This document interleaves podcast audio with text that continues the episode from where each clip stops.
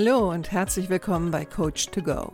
Wer braucht nicht ab und zu mal ein bisschen Unterstützung? Einen kleinen Schubser in die richtige Richtung oder einfach den richtigen Tipp zur richtigen Zeit? Coach to Go möchte dir genau das geben. Und ich bin Heike Beck-Kobau und seit über 25 Jahren berate und begleite ich Menschen als Coach, Autorin und Mediatorin. Und ich würde mich sehr freuen, wenn ich auch dein Wegbegleiter sein darf. Hallo, schön, dass du da bist und herzlich willkommen zu Folge 101. Thema heute, deine Sichtweise ist nur eine von vielen. Wie ein Perspektivwechsel neue Möglichkeiten eröffnet. In meiner Arbeit, besonders wenn es um Konflikte geht, merke ich immer wieder, wie Menschen sich an ihrer eigenen sogenannten Ich-Perspektive festhalten. Also das heißt, sie sind der Meinung, dass ihre Perspektive die einzig richtige ist. Und was ich in meinem Leben gelernt habe, ist, dass ähm, es sehr sinnvoll sein kann, manchmal die eigene Perspektive in Frage zu stellen und auch mal eine andere Sicht einzunehmen. Perspektivenwechsel führen immer dazu, dass ich letztendlich mehr von dem wahrnehme, was ist und ich bekomme auch manchmal eine andere Sicht auf mich selbst. Letztendlich ist eine Perspektive immer nur eine Seite der Medaille. Und gerade in Konflikten gibt es nun mal unterschiedliche Seiten. Und wenn ich das Ziel habe, statt den Konflikt zu gewinnen, zu sagen, ich möchte ähm, ihn beilegen oder vielleicht einen Kompromiss herstellen, dann ist es wichtig, dass ich es schaffe, einen Perspektivwechsel durchzuführen. Besonders wenn meine Perspektive für mich die ultimative Wahrheit ist. Und das ist das, was ich halt in Konflikten immer wieder erlebe, dass Menschen wirklich glauben, ihre Perspektive ist die einzig richtige. Und deswegen kämpfen sie auch so hart um ihre Perspektive und manchmal führt es auch dazu, dass sie versuchen, andere zu erziehen. Und das kann natürlich dann in dem Moment gerade im Arbeitskontext zu Konflikten führen und das tut es auch. Und in den Gruppen, in denen ich mich bewege, da sind ganz, ganz oft ganz viele Menschen, die versuchen, mit ihrer eigenen Perspektive andere zu erziehen. Doch wie entsteht eigentlich eine Perspektive? Also das eine ist, dass unser Gehirn ähm, ist einfach gepolt auf einen gewissen Blick und ähm, Oftmals ist es so, dass ähm, wir beschäftigen uns mehr mit unserem eigenen Blick als dem von anderen und oftmals entgeht uns dann auch sehr viel, weil wir einfach immer nur mit unserem Innenleben oder meistens mit unserem Innenleben beschäftigt sind und unsere Aufmerksamkeit ist nicht nach außen gerichtet. Also besonders in Konflikten sind wir mehr darauf fokussiert, was in uns abgeht und die Emotionen, mit denen wir uns konfrontiert fühlen. Ein weiterer Grund, warum es ähm, nur eine Perspektive für uns so oft gibt, ist, weil andere vielleicht verborgen sind. Also wir sehen sie nicht. Ne? Sie liegen um eine Ecke herum. Und da wir nur in eine Richtung denken, nämlich in Richtung unserer Perspektive, ist es für uns auch schwer, sich vorzustellen, dass es überhaupt eine andere geben könnte. Manchmal führt eine eingefleischte Perspektive oder kommt eine eingefleischte Perspektive auch daher, dass wir uns schlicht und ergreifend nicht für eine andere interessieren. Also unsere reicht uns vollkommen und deswegen sind uns die anderen auch egal und wir interessieren uns nicht dafür und es passt auch nicht zu unseren Vorstellungen. Ne? Also ganz oft blenden wir Dinge aus, die nicht zu unseren Vorstellungen passen.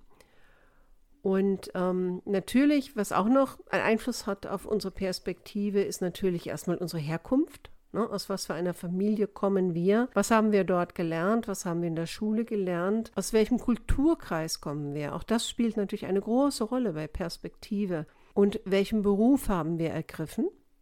Ne? Also das ist ja oft so das, was man auch so im, im Arbeitskontext erlebt, dass unterschiedliche Berufsgruppen argumentieren aus ihrer Perspektive heraus und glauben aber, dass das die einzig richtige ist. Und wenn man jetzt zum Beispiel, wie in dem Kontext, wo ich unterwegs bin, interdisziplinäre Teams hat, also zum Beispiel in der Ärzteschaft ist das ja sehr oft so, und jede Gruppe beharrt auf ihrer Perspektive, wird der Internist aus seiner Perspektive heraus argumentieren und der Chirurg natürlich aus einer ganz anderen. Und wenn wenn wir uns nicht öffnen können für die Perspektive des anderen, werden wir auch zu keinem Kompromiss kommen, der aber an der einen oder anderen Stelle gerade bei interdisziplinären Teams vonnöten ist. Also man sieht das ja auch in der Politik zum Beispiel. Ne? Da haben wir genau das gleiche Thema.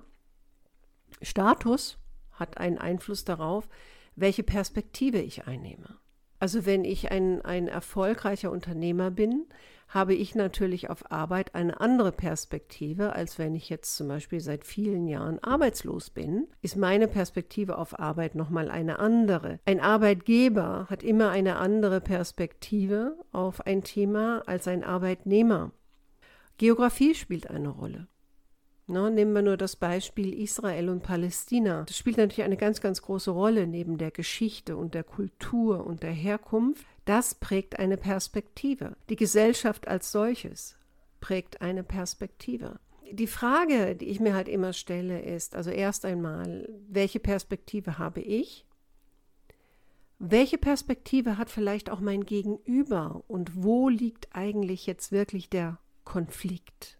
Und wann kommt es eigentlich zu einer Veränderung in Perspektiven? Also ganz oft ist es ja so, dass wenn wir durch eine Krise gehen, zum Beispiel, ähm, ja, wir verlieren unsere Arbeit oder ein Partner trennt sich von uns, dann bekommen wir eine andere Perspektive auf Dinge und das geht ganz, ganz schnell. Wenn wir aber nicht mit einer Krise konfrontiert sind, dann ist es oft so, dass wir Jahre, vielleicht sogar Jahrzehnte an unserer Perspektive festhalten und irgendwie aus diesem Tunnelblick auch nicht rauskommen. Was natürlich auch sehr, sehr schnell die Perspektive ändern kann, zum Beispiel auf das Leben, ist eine schwere Krankheit. Oder zum Beispiel ein Umzug. Ne? Oder ich ziehe in ein, ja, ich ziehe in ein anderes Land. Also es kommt zu einer Veränderung meines Umfelds. Auch das kann zu einem Perspektivenwechsel führen. Deswegen wird ja auch sehr oft propagiert, dass gut ist, wenn junge Menschen mal eine Zeit lang im Ausland unterwegs sind, weil das weitet ihren Horizont und das erweitert ihre Perspektiven auf das Leben, auf die Arbeit, auf die Gesellschaft. Ähm, noch ein großes Event, würde ich mal sagen, was auch zu einer Lebensveränderung führt, ist natürlich das Thema zum Beispiel Eltern zu werden. Und schlagartig verändern sich Perspektiven, Prioritäten, Ziele. Und das Gleiche kann natürlich auch passieren, zum Beispiel, ne, und wir sind hier bei Lebensabschnitten, wenn jemand in die Rente geht da kann es zu einem Perspektivenwechsel kommen. Wenn du aber jetzt jemand bist, der sagt, okay, jetzt vielleicht hast du einen Kontext, wo du sagst, also ich komme mit meinen Argumenten nicht weiter, zum Beispiel in einer Konfliktsituation und mein Konfliktgegner, also ich rede ja immer von Partnern, aber du redest wahrscheinlich von Gegnern, ähm, hat so eine ganz andere Perspektive.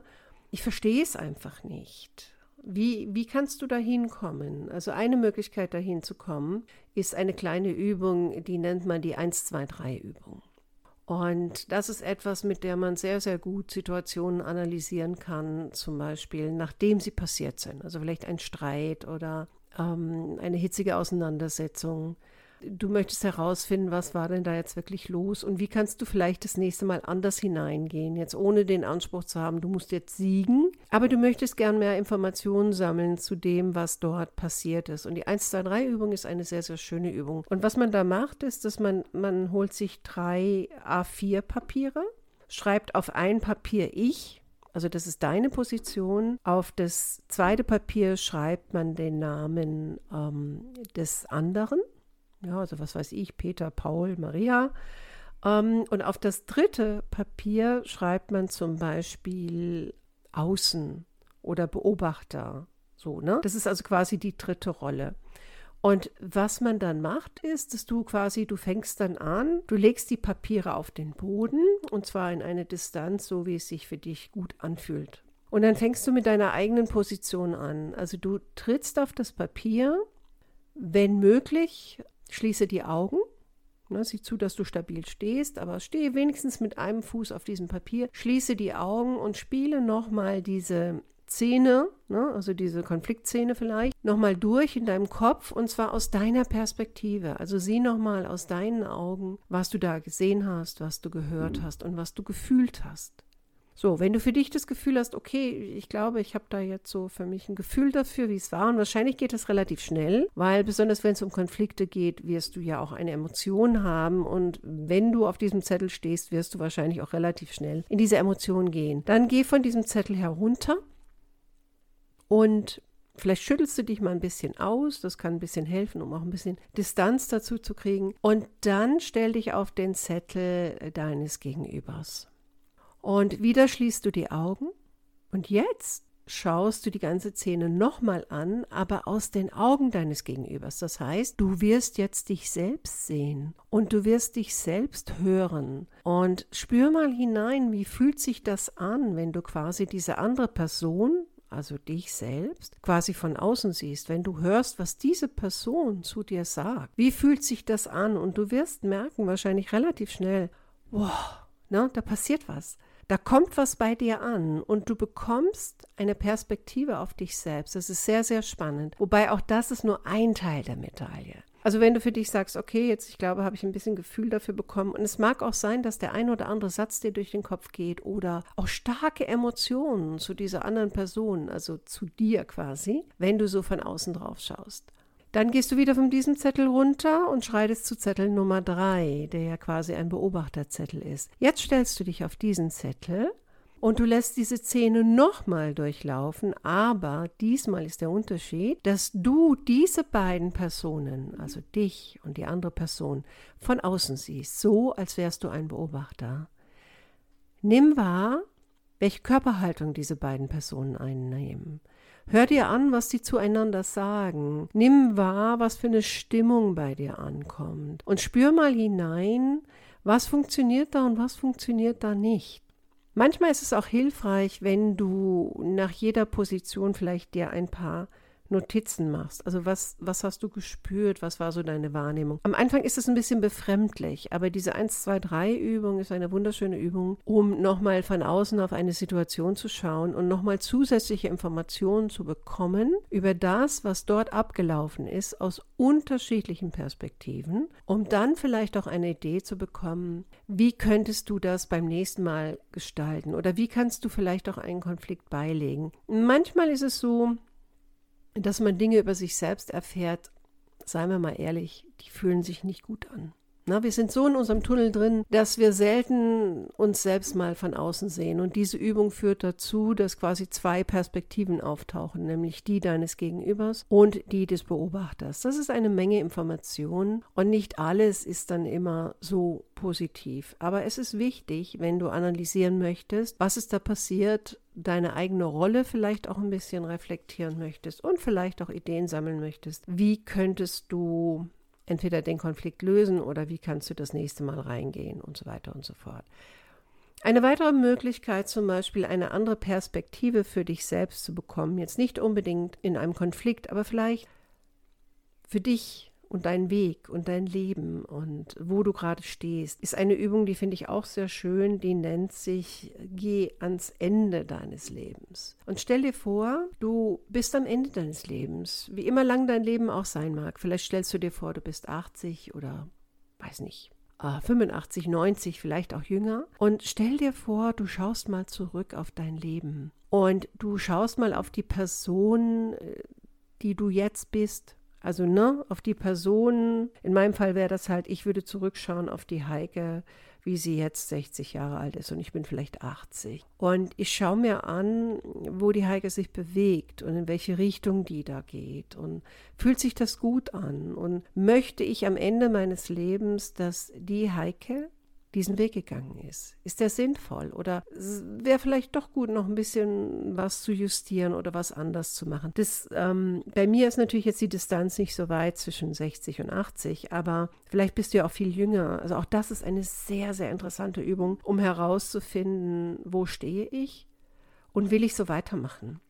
Ne, ist auch nochmal eine Außenperspektive, nur in diesem Fall aus der Zukunft. Solche Perspektivwechsel oder sich damit auseinanderzusetzen oder auch offen dazu zu, für zu sein oder nicht dazu zu sein, dafür zu sein, sind wichtig in Konflikten, in der Zusammenarbeit, in Beziehungen, in der Politik und ein Perspektivwechsel hilft auch dabei, gelassener mit Situationen umzugehen und sie anders zu analysieren, anstatt in Ärger zu bleiben oder Frustration oder auch Selbstzweifel. Und ich möchte die heutige Folge mit einem kleinen Zitat beenden von Wilhelm Schmid. Also Wilhelm Schmid ist der Philosoph, hat ja oder arbeitet als außerplanmäßiger Professor an der Universität Erfurt.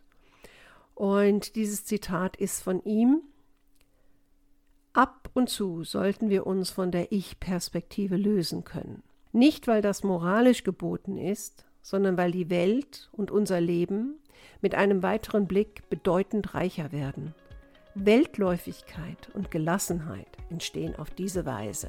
In diesem Sinne wünsche ich dir noch eine schöne Restwoche. Ich lade dich ein, mal kleine Perspektivwechsel vorzunehmen und vielleicht wirst du ein bisschen was lernen über dich oder über andere und du wirst auch Neues entdecken. Ich freue mich, wenn du nächste Woche wieder dabei bist. Mach's gut, deine Heike.